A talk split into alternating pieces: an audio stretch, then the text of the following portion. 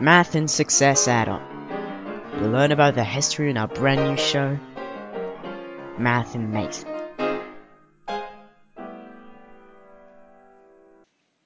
Good morning, everyone, and welcome back on Radio Loti. Guys, today is a big day for all mathematics lovers. This is the Fields Medals Day, and today we have a special guest for you, Mr. Peter Scholze, one of the four winners of the last edition. Hello, Mr. Peter. Oh, hello everyone, and a big thank for Radio Lyoté for the invitation since it's a big honor to be here with you. Thanks a lot, Mr. Peter. So before talking about Fields Medal, its process and history, could you present yourself?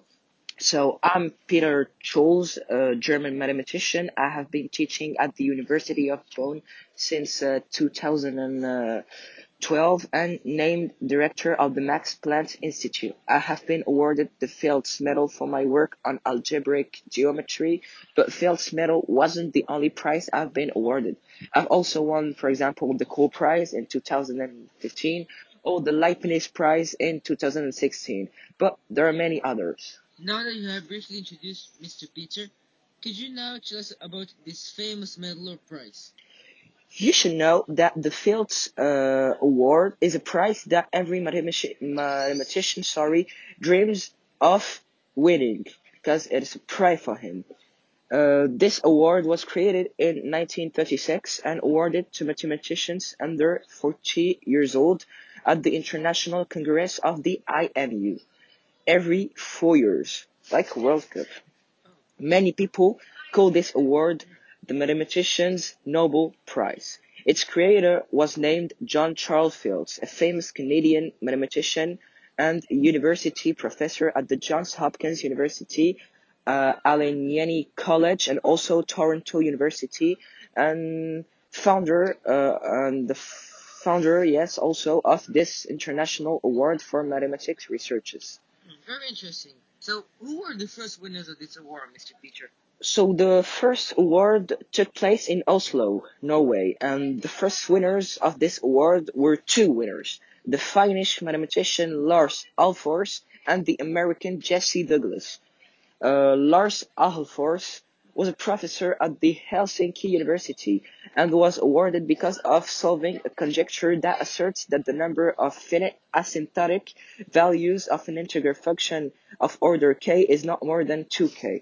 Really difficult. And the second one, Jesse Douglas, was awarded after the resolution of the plateau problem. Interesting. And what are the Fields Medal Award conditions, Mr. Scholze? I think that there's one condition, but I'm not really sure. The mathematician shall be under 40 years old to give support to young mathematicians to their major and important uh, achievements and contributions. Oh, and it is also awarded for accomplishments, achievements of existing works or theorems resolvings. You who received this medal, do you know what it is made of? What a funny question, Mr. Ahmed. Um, I think uh, that the medal is made of gold and uh, showing Archimedes' head with a Latin quotating, quotation, sorry, meaning rise above oneself and grasp the world. Oh, beautiful. And last question. Has a woman ever won the Fields Medal?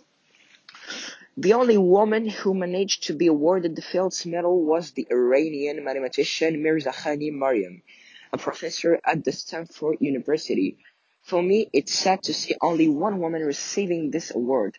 We would like to see a greater integration of women or women within the world uh, of mathematics. Or why not create a special Fields Medal for these women? Thank you a lot, Mr. Peter, for doing this presentation. And wishing you the best luck, maybe winning another prize. Thank you, mister. This was Math'n'Mate on Radio Lyoté. Thanks for listening. Stay curious and see you next time.